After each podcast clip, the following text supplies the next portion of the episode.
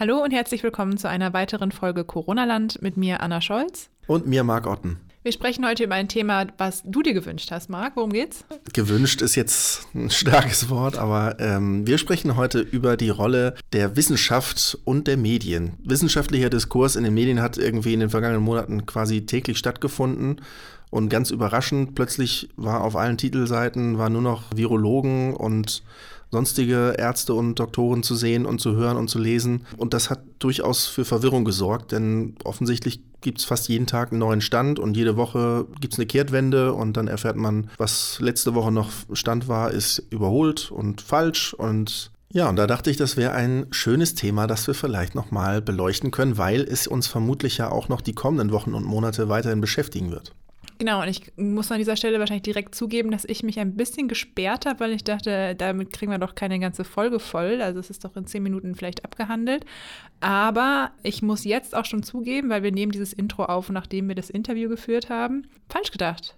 Also wir hatten ein sehr spannendes Gespräch mit Martin Schneider. Er ist Leiter der Wissenschaftsredaktion bei den Kollegen vom SWR und er ist Vorstandsvorsitzender der Wissenschaftspressekonferenz. Mit ihm haben wir gesprochen über natürlich Christian Drosten und seinen Medienkult. Äh, wir haben mit ihm darüber gesprochen, was sich an seiner Arbeit als Wissenschaftsjournalist jetzt eigentlich geändert hat, ob, ob die spannender geworden ist oder frustrierender. Und wir haben ihn natürlich gefragt, wem kann man denn jetzt eigentlich noch glauben?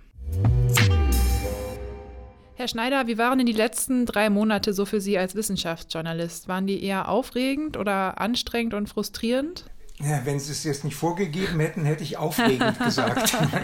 Nein, ist doch toll, dass man endlich mal äh, in den meisten Sendungen, die wir betreiben, stehen wir ja so ein bisschen in den Rand in, den, in den Randzeiten des Programms und nicht so auf der, äh, in der, um in den Bild der Zeitung zu reden, auf der ersten Seite, sondern eher so ein bisschen versteckt weiter hinten. Und jetzt wurde halt klar, dass Wissenschaft natürlich in alles reinspielt, in, äh, in alle Sendungen reinspielt, in alle Themen, in politische Themen reinspielt. Und das ist natürlich erstmal was Schönes. Auf der anderen Seite äh, sind natürlich in einer Redaktion die Ressourcen nicht unbedingt darauf ausgelegt, dass man dann sowas auch dann mal durchzieht, das schlägt dann einfach die Federung ein bisschen durch. Aber das ist ja schön. Wie läuft denn Ihre Arbeit so normalerweise ab? Also in Sachen auch vielleicht Recherche und Faktenchecks und hat sich da jetzt was verändert durch Corona? Nein, da hat sich grundsätzlich nicht, nichts verändert. Wir haben halt normalerweise, wir haben einen Bereich, der immer auch aktuellen Sendungen zuliefert. Sie wissen vielleicht von früher, da gab es so Wissenschaftssendungen im Fernsehen, so wie es früher ja auch Wissenschaftsseiten auf Zeitungen gab, jedenfalls auf den überregionalen. Und da durften sich dann die Wissenschaftsjournalisten drin austoben, auf, im Ghetto ihrer Seite oder ihrer Sendung. Das hat sich glücklicherweise seit einigen Jahren sowieso schon geändert, sodass ja, man als Wissenschaftsjournalist in, einem, in einer Medienanstalt auch für die anderen Bücher, für die anderen Ressorts, für die anderen äh, Sendungen wie aktuelle Sendungen arbeitet. Also wir liefern auch Sendungen für Tagesschau, Tagesthemen zu oder für unsere Landesprogramme, das was äh, im, im, NDR das wäre oder im WDR die aktuelle Stunde, das heißt bei uns Landesschau, das machen wir auch. Also von daher haben wir diesen, diesen Distributionsweg aktuelle Sendungen sowieso auch schon, aber der ist natürlich jetzt einfach deutlich stärker geworden. Und so Recherchen zu Themen, wo das Thema selber sich so viel bewegt und ähm, sich so viel tut, das ist doch wahrscheinlich noch eine Herausforderung, die es sonst nicht so häufig gibt. Oder täusche ich mich da? Ja, aber, ja, aber da sehen Sie, da nähern wir uns einem Punkt, der für uns Wissenschaftsjournalisten eigentlich eher normal ah, ist. Ah, okay. Für uns ist normal, dass es in der Wissenschaft, gerade bei Gebieten, die, bei denen man sich noch nicht auf sicherer Grundlage bewegt, dass es da immer bei der Bildung einer Hypothese, Studien dazu, Experimenten dazu, immer zunächst mal widersprüchliche Ergebnisse gibt, die man dann mit einer neuen Studie korrigiert und dann auf diesem Weg nähert sich Wissenschaft iterativ so etwas wie Wahrheit an. Äh, das kennen wir schon. Das ist, das ist nichts Widersprüchliches, dass es da unterschiedliche Interpretationen auch gibt. Manchmal muss eine Hypothese auch verworfen werden. Ein Experiment, das gemacht wurde, ist äh, erlaubt vielleicht gar nicht die Aussage, die man ihm zuschreibt. Und das gibt es an der vordersten Front der Wissenschaft eigentlich immer. Was jetzt Neues in der, in der Wahrnehmung ist, dass man in der öffentlichen Wahrnehmung, dass man in diesen, ich nenne es mal Maschinenraum der Wissenschaft, so wirklich in das, in die Tiefen der Wissenschaft jetzt ganz öffentlich reinblickt. Sonst ist die Öffentlichkeit ja eher gewohnt, dass sie mit festgefügten Wahrheiten, vermeintlich festgefügten Wahrheiten aus der Wissenschaft konfrontiert wird. Und jetzt nimmt die ganze Öffentlichkeit mal daran teil. Genau, dass es das schon immer gibt, das, das war mir klar, aber der Zeitpunkt, an dem man darüber berichtet, der hat sich ja wahnsinnig nach vorne verschoben. Ja, da haben Sie völlig recht. Und das ist aber vielleicht auch ein, äh, eine, eine kleine, wie soll ich sagen, etwas, was man besser machen kann im Wissenschaftsjournalismus allgemein. Es wird immer so ergebnisorientiert berichtet. Die Wissenschaft hat festgestellt oder eine Studie hat ge gezeigt, dass und dass Wissenschaft ein Prozess ist, wo es durchaus auch dann mal eine Studie geben kann im Vorfeld, äh, bevor etwas wirklich ganz endgültig geklärt ist, die vielleicht dann etwas anderes aussagt und dass das dann überhaupt gar nichts Schlimmes ist, dass äh, mal etwas anderes, eine andere Studie ein anderes Ergebnis liefert. Das berichten wir nicht. Normalerweise berichten wir erst dann, wenn etwas tatsächlich relativ festgefügt da ist, berichten wir drüber. Jetzt sind wir einfach mittendrin.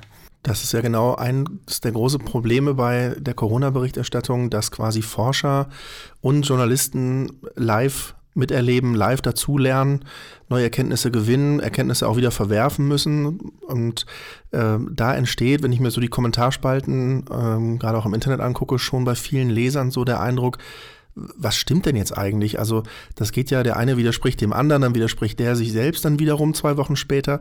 Können Sie verstehen, dass da irgendwie Leser und Hörer auch verwirrt sind? Ja, natürlich, klar. Das sorgt für eine gewisse Verunsicherung, weil das alles so eins zu eins wiedergespiegelt wird. Zum Beispiel diese Preprint-Server, von denen jetzt immer so häufig die Rede ist, wo Studien vorab veröffentlicht werden, bevor sie in einem richtig wissenschaftlich abgesicherten Peer-Review-Verfahren von anderen Kollegen äh, äh durchgecheckt wurden, äh, wo die vorher ab schon veröffentlicht werden. Da guckt normalerweise kein normaler politischer Journalist drauf, sondern wir Wissenschaftsjournalisten tun das schon manchmal einfach, um zu sehen, was tut sich wo, weil dieser Peer-Review-Prozess, der dauert lange. Äh, da, da weiß man aber, da stimmen manchmal gewisse Dinge, sind noch nicht zu Ende gedacht. Die statistischen Methoden sind vielleicht noch nicht fein genug. Darum steht es ja auch auf dem Preprint-Server, nicht unbedingt um eine Duftmarke zu setzen eines Forschers, hier, ich arbeite daran, das auch, ohne Frage. Aber auch, dass andere Kollegen schon mal was dazu sagen können.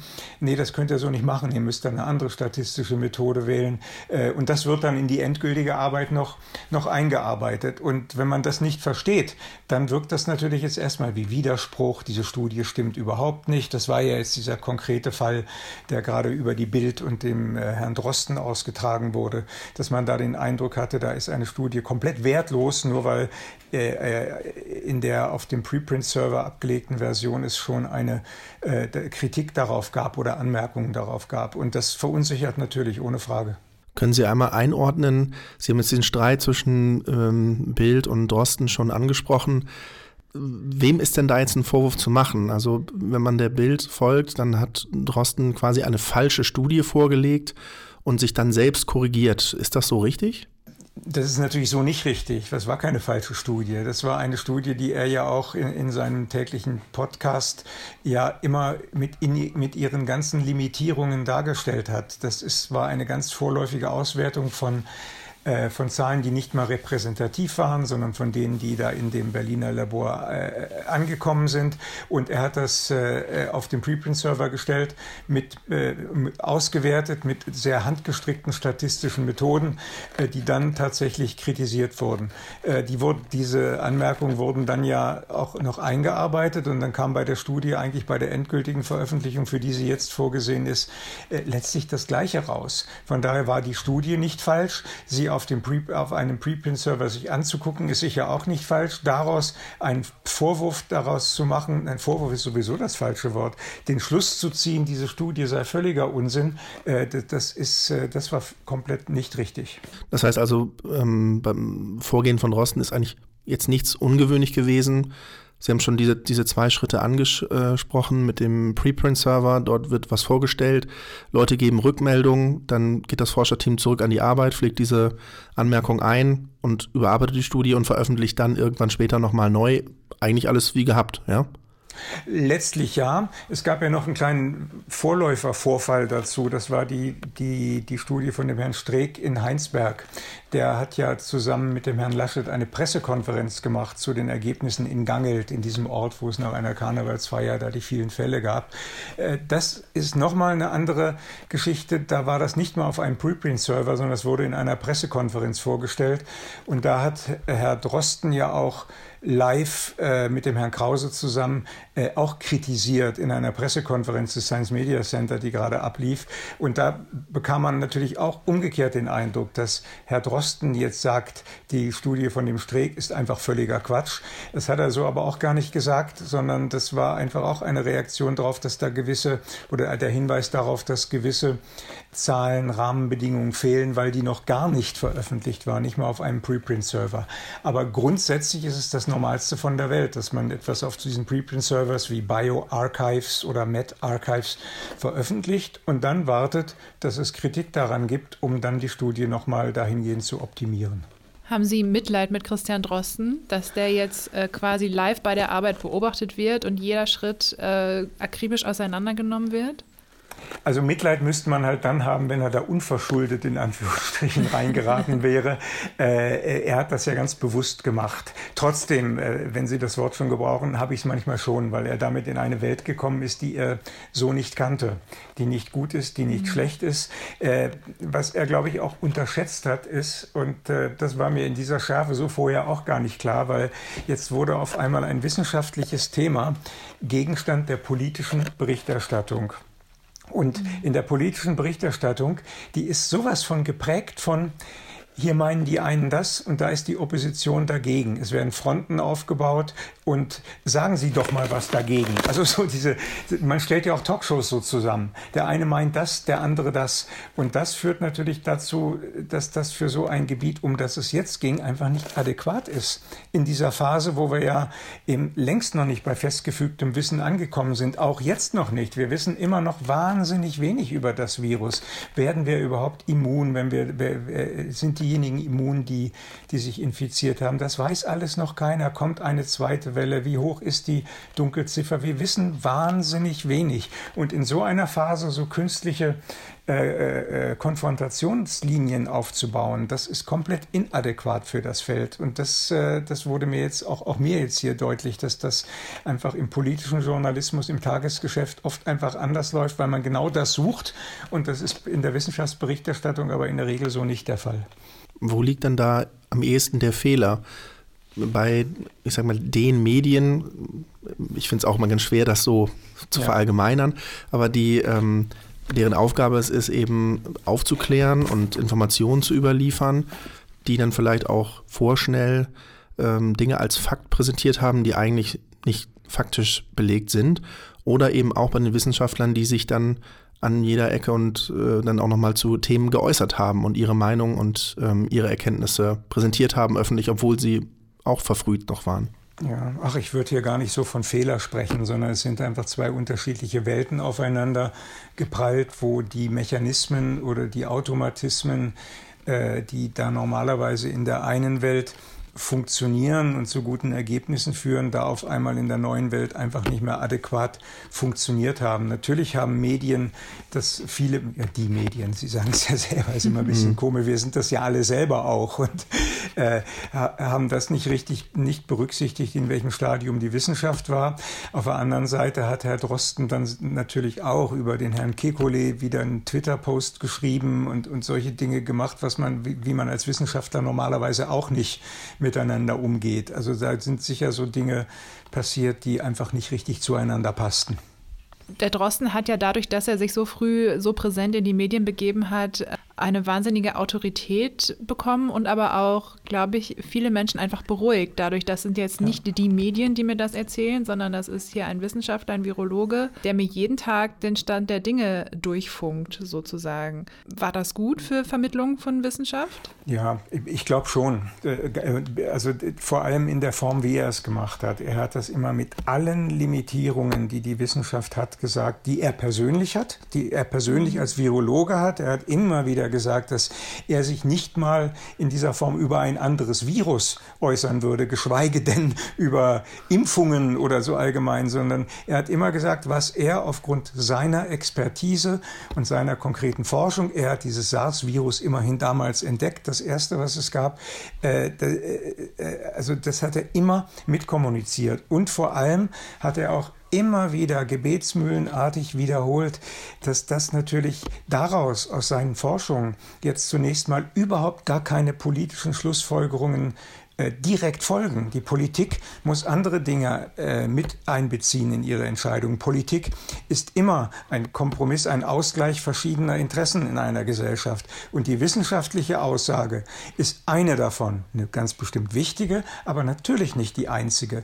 Und das hat er immer so kommuniziert. Und da war, wenn Sie vorhin von Fehler gesprochen haben, sicher ein Fehler in den Medien, dass suggeriert wurde oder insinuiert wurde, dass aufgrund dieser einen Studie von Drosten, dass Kinder eine genauso große Viruslast, Viruslast im Rachen haben wie Erwachsene, äh, dass aufgrund dieser Studie die Schule, Schulen geschlossen wurden oder die Kitas auch. Das ist natürlich völliger Quatsch. Das ist da vielleicht mit eingeflossen, aber so, so, dumm sind Politiker ja auch nicht, dass sie aufgrund einer wissenschaftlichen Studie solche weitreichenden Entscheidungen treffen. Und da waren viele Medien äh, äh, oder war die Berichterstattung vieler Medien auch einfach ein bisschen sehr, sehr kurzschlüssig. Und um kurz noch den Detailversessenen zu spielen, ich glaube, die Studie sagt auch aus, dass äh, Kinder die gleiche Viruslast haben können wie Erwachsene. Der, genau, genau, natürlich. Also nicht, ja, nicht als Fakt ja. auch da wieder präsentiert, ja, sondern genau es ist anzunehmen, dass. Jetzt neu, um nochmal besserwisserischer zu sein, in der, in ja, der neueren Version heißt es dann, es gibt keinen Anlass anzunehmen, dass sie nicht genauso hoch sei wie bei Erwachsenen. Ach, stimmt, da haben wir ja. heute noch drüber geredet. Ne? Die doppelte so, Verneinung. Ja. Also Immer gern genommen. Von, ja, genau. Ja. Ja, und woher kommt dann der Frust auch bei, bei vielen Lesern? Also ist, ist es dann diese, dieser Wunsch nach Orientierung, der nicht befriedigt wird? Der, ja, ja, ist, ist er denn da bei vielen Lesern der Frust? Ich bin mir gar nicht so sicher. Ich, also, ja, wahrscheinlich schon. Ne, dass man der eine, nach dem Motto, der eine sagt das, der andere sagt das, dass kein, dass man keine ganz eindeutigen Aussagen bekommt. Ja, das stimmt. Aber das zeigt eben auch, dass man die, oder umgekehrt, es wirft einen Blick darauf, dass vielleicht die Arbeit der Journalisten einfach nicht ordentlich gemacht wurde, weil Gatekeeping, Haltung zeigen, einordnen, ist ja auch eine Arbeit von Journalisten, wenn die jetzt mehrere Aussagen, Aussagen haben, Einschätzungen haben, dann äh, mit, gilt es ja auch, jetzt jenseits einer, äh, eines, einer ganz normalen Nachrichtenmeldung, das auch so einzuordnen, dass der äh, Rezipient, Leser, Zuschauer, Hörer äh, äh, damit etwas anfangen kann. Das ist ja dann nicht Meinung, sondern genau dieser haltungsorientierte Journalismus, der ist in solchen Fragen halt wichtig. Und da haben halt viele Kollegen, journalistische Kollegen vielleicht auch versucht, sich hinter einem Wissenschaftler zu verstecken und einfach zu sagen, der sagt das. Ja, das reicht aber nicht. Da muss man schon, das muss man schon ein bisschen äh, mehr ergründen und hintergehen. Ist das dann der Punkt, wo es eigentlich auch nicht funktioniert quasi? Also Wissenschaft will gar nicht immer oder hat gar nicht den Anspruch, direkt das Endergebnis schon zu liefern. Ähm, und Journalisten müssen aber trotzdem gucken, dass sie es leicht verständlich und auch zugespitzt, das ist eben auch die Aufgabe, aufbereiten und dann liegt eben der Fehler im Detail und das funktioniert, also das reicht schon aus. Ja, also das ist aber, es ist doch das normale Geschäft des Journalisten, dass man das auch tut. Wenn man jetzt, um bei anderen wissenschaftlichen Gebieten zu bleiben, wie man, da gibt es ja Leute, die sagen, die Erde sei eine Scheibe.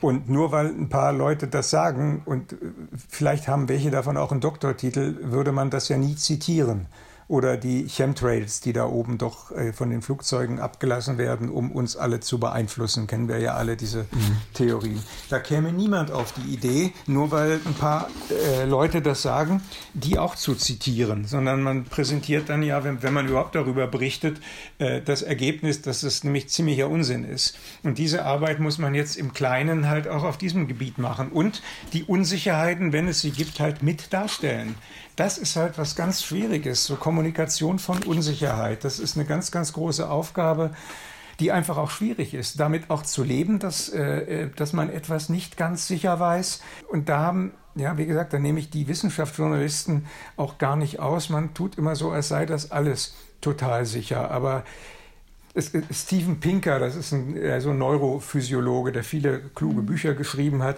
der hat mal den Satz geprägt, My advice for science journalists Don't report on single studies. Also Wissenschaftsjournalisten berichtet nicht über einzelne Studien, because they may be false. Eine einzelne Studie, die irgendein Ergebnis hat, die kann falsch sein. Das kann so sein, das ist mit eingepreist in sogenannte Signifikanzschwellen, wie das heißt. In den Biowissenschaften wählt man 5 Prozent. Man nimmt ein statistisches Verfahren und das, wenn man das korrekt anwendet und man hat den Versuch ordentlich gemacht, kommt raus, dass das Ganze zu 95 Prozent kein Zufall ist, das Ergebnis. Es kann aber immer noch diese 5 Prozent geben, dass es eben doch Zufall ist.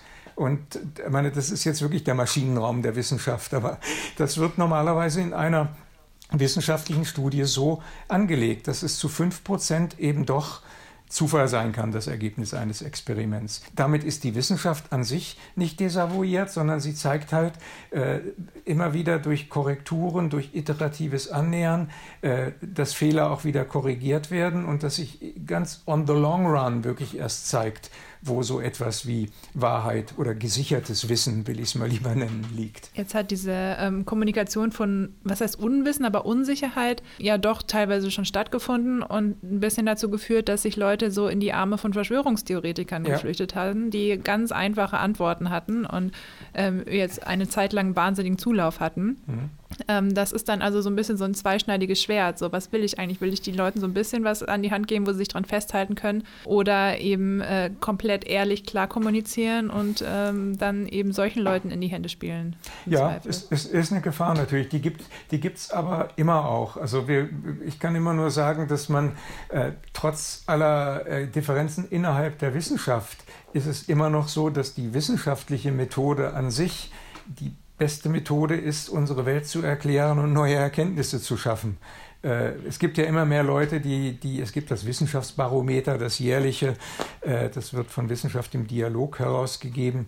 Äh, und da gibt es immer eine erstaunlich hohe Anzahl von Leuten, die jetzt sage ich mal ganz allgemein, eben nicht an die Wissenschaft glauben. Ja, ich frage mich, an was die dann glauben. Es ist äh, bei, bei der Erklärung von verschiedenen Dingen. Natürlich bietet es nicht absolute Sicherheit, aber diese Methode, nach den Methoden der Wissenschaft, der Wahrheit oder gesichertem Wissen auf den äh, auf die Spur zu kommen, die hat immerhin zu ziemlich erstaunlichen Dingen geführt, zu Fernsehern, zu Computern, zur Mondlandung äh, und zu vielen anderen Dingen, wo sie ganz gut funktioniert hat. Darum kann ich nur dafür werben, dass man auch bei äh, anderen Erklärungen einfach der, auf der, der Wissenschaft vertrauen kann, auf der Methode, durch Versuch und Irrtum etwas rauszufinden und die dann aber natürlich nicht mit jeder einzelnen Studie gleich diese Wahrheit liefert. Glauben Sie denn, dass jetzt Corona der Wissenschaft an sich oder vielleicht auch dem Wissenschaftsjournalismus eher gut getan hat, weil es jetzt wahnsinnig spannend war, das zu verfolgen, oder doch geschadet hat, weil die Glaubwürdigkeit vielleicht ein bisschen gelitten hat. Also auf lange Sicht bin ich mir ziemlich sicher, dass das sehr gut war dafür, dass man es auch, mhm. dass man diese Chance jetzt nutzt, dass man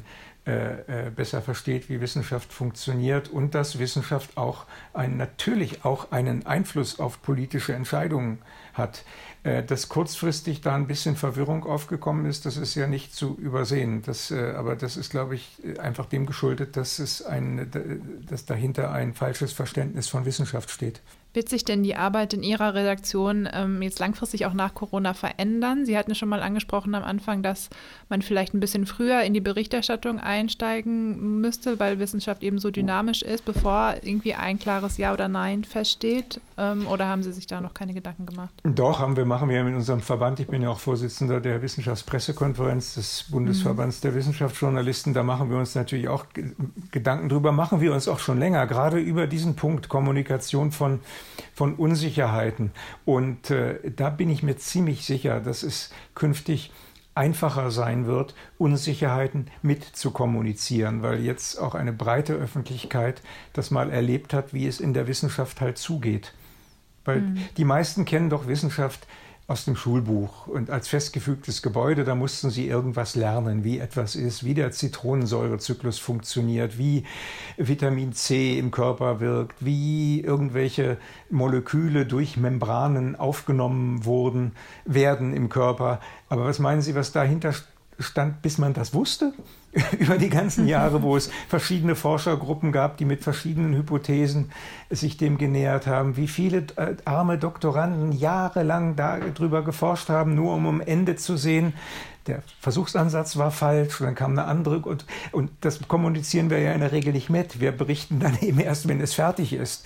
Und das eben, mhm. also wenn das Ergebnis relativ gesichert da ist, dann nähern wir uns das wieder dem über, das wir, was wir am Anfang gesprochen haben. Äh, künftig wird es, glaube ich, leichter werden, äh, das mitzukommunizieren, dass gerade an der vordersten Front der Wissenschaft es immer ganz viele Unsicherheiten gibt. Sie hatten vorhin schon einmal angesprochen, ähm, so grundsätzlich, also diesen Rat berichtet nicht über einzelne Studien, sie könnten falsch sein. Ich glaube, jeder Hörer kennt aber ganz viele ähm, Berichte, Texte, Videobeiträge, wo es heißt, eine Studie von XY hat ergeben, und also das ist doch schon oft äh, im Alltag Gegenstand der Berichterstattung. Mir fällt da das Thema äh, Ernährung ein. Ähm, also kohlenhydratarme Ernährung bringt doch nichts, dann ja. doch, dann fettarm, nein, doch. Und äh, also so, so richtig ja. halten sich aber auch nicht viele Journalisten an, an, an, diesen Ratschlag, oder? Nein, ist ja meine Rede. Ja, genau. Das ist ihm nicht so. Es hat ja jetzt nicht sofort gewirkt. Nein, es wird das mag, immer das mag bei so einem Thema, berichtet. Die Wissenschaft ja. hat festgestellt. Das ist, äh, ja. Ja, das mag bei so einem Thema wie Diät oder Ernährung noch okay sein, aber jetzt, ja. wo, wo das halt eben dieser Live-Status ist, sind die Auswirkungen, ja, die Verwirrung noch mal ein bisschen größer. Und da sollte man als Rezipient, aber noch besser als Journalist, der so eine Meldung auf den Weg gibt, einfach noch mal mit ein paar einfachen Mitteln dahinter gucken, was steckt dahinter, was für eine Studie wurde da gemacht. Wenn davon die Rede ist, dass irgendwie Krebs jetzt demnächst heilbar ist, dann und man sieht dann, das ist gerade mal im Zellversuch gelungen, dass eine Substanz irgendeinen Effekt auf eine Zelle hat, dann kann man das eigentlich in die Tonne treten. Wenn das Ganze schon mal im Tierversuch gemacht wurde, ist es schon besser, heißt aber auch noch nicht, dass es bei Menschen wirkt. Und äh, wenn man da einfach mal so einen Blick drauf hat, ehe man so eine Meldung durchschießt, auch wenn sie noch so ein Click Clickbaiting-mäßig äh, funktionieren, vermeintlich funktioniert, äh, da ist schon mal viel geholfen, wenn man weniger von diesen Meldungen hat. Wir, wir gelten oft, das, das stimmt schon, in der aktuellen Berichterstattung, wir als Wissenschaftsredaktion gelten oft als Spielverderber. Und ich persönlich habe, glaube ich, schon sehr, sehr viele, wenn ich die Trophäen in den Schrank stellen würde, wo ich Meldungen verhindert habe, die, die sieht man, das sieht man nicht. Das ist so eine Tätigkeit, die man in der Wissenschaftsredaktion hat, mit dem man kein kein, kein Ruhmestopf gewinnt. Oder das heißt doch immer, there is no glory in prevention. Also man macht sich keine Ehre, wenn man etwas verhindert, wie in der, jetzt gerade bei der Epidemiologie. Und genauso ist es aber auch mit Meldungen. Wenn man Meldungen, die einfach wirklich unsinnig sind, weil da die dahinterstehende Studie einfach äh, nicht valide genug ist, äh, dann hat man was verhindert, ist ja auch eine gute Tat. Und, äh, aber man sieht sie nicht. Man sieht sie eben gerade nicht. Vielleicht können wir es nochmal abschließend einmal einordnen, was äh, Wissenschaftsjournalismus eigentlich bedeutet, weil nicht jede jedes Medienhaus, nicht jede Zeitung, jeder ähm, Sender hat eine eigene Wissenschaftsredaktion. Äh, mhm. ähm, alle Journalisten sind zwar darin geschult, äh, natürlich zu recherchieren und Quellen zu prüfen, aber was machen Sie denn jetzt anders? Ja. Sind Sie alle Wissenschaftler, die bei ja. Ihnen im Team arbeiten? Nein, also viele bei uns haben natürlich einen äh, naturwissenschaftlichen Hintergrund. Wissenschaftsjournalismus wird ja meistens mit dem amerikanischen Science, angloamerikanischen Science-Begriff, wo er Naturwissenschaft meint, äh, äh, gleichgesetzt. Und in, in Deutschland heißt es ja auch Geisteswissenschaften, aber das heißt auf Englisch ja Humanities and the Arts. Das, meistens äh, fällt das eben nicht unter Wissenschaftsjournalismus. Aber in allererster Regel ist Wissenschaftsjournalismus, wie das so bei deutschen zusammengesetzten Hauptworten üblich ist, der wichtige Teil ist das zweite. Es ist Journalismus, also eine Haustür ist eine Tür von einem Haus und so. Und äh, Wissenschaftsjournalismus ist erstmal Journalismus. Und sein Gegenstand sind halt dann natürlich meistens Dinge, die aus der Wissenschaft kommen, aber auch die Wissenschaft selbst, Methoden der Wissenschaft selbst. Sie beobachtet die Wissenschaft selbst, hinterfragt Wissenschaft, äh, verdeckt, äh, äh, äh deckt auch verdeckte Interessen mal auf, äh, wägt ab, ordnet ein und das natürlich einfach mit ein bisschen, was heißt natürlich, mit etwa mit mehr Expertise auf diesem konkreten Gebiet, als es andere Journalisten haben. Das gleiche gilt ja für den Kulturjournalismus auch. Hm. Für den Sportjournalismus Auch ein bisschen, aber der hat die, auch so ein bisschen die Probleme, die dem Wissenschaftsjournalismus früher nachgesagt wurde, dass sie ihrem Berichtsgegenstand etwas zu nahe sind, weil ihm viele Leute eben aus der Wissenschaft kommen. Aber auch der Sportjournalismus emanzipiert, emanzipiert sich ja und äh, berichtet über Dopingpraktiken und solchen Dingen. Und genauso beobachtet der Wissenschaftsjournalismus eben auch die Wissenschaft als Wissenschaftsbetrieb und hat halt mit Ergebnissen der Wissenschaft zu tun, die aber ja immer auch in einem politischen, gesellschaftspolitischen Kontext stehen. Abschließend haben Sie noch einen Tipp für ähm, LeserInnen, HörerInnen, ähm, wenn ich eine Meldung lese und ich bin mir nicht ganz sicher, also ist das eine Ente oder stimmt das? was, was mache ich? Äh, vielleicht mal den Namen des zitierten Wissenschaftlers googeln, wenn man so viel Zeit hat. Mhm. Äh, erstmal auf, auf, Konsistenz natürlich achten, was wird da gesagt. Und wenn, äh, wenn, wenn, äh, wenn, wenn der Claim einfach zu groß ist, wie äh, Krebs wird geheilt, zum Beispiel, skeptisch sein schon mal.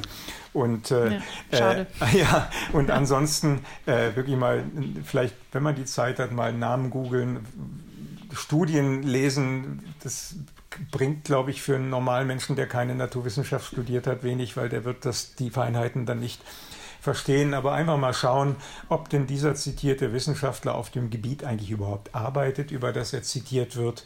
Äh, das wäre schon mal so, so ein, ein Hinweis, wenn es einen wirklich näher interessiert. Weißt du, es ist doch gut, dass wir die Folge gemacht haben. Ich fand das richtig spannend. Das freut mich, dass du das so siehst. Ich hätte jetzt richtig Lust, auch Wissenschaftsjournalistin zu werden. Meinst du, das ist zu spät? Ja. Dann müssen wir weiter Podcast machen. Und ich glaube, wir müssen auch gar nicht weiter groß diskutieren, was wir gerade gehört haben. Vielleicht lassen wir es mal sacken. Und ähm, wenn noch irgendwelche Fragen bei Ihnen offen geblieben sind, dann schicken Sie uns die per Mail an audio.noz-digital.de.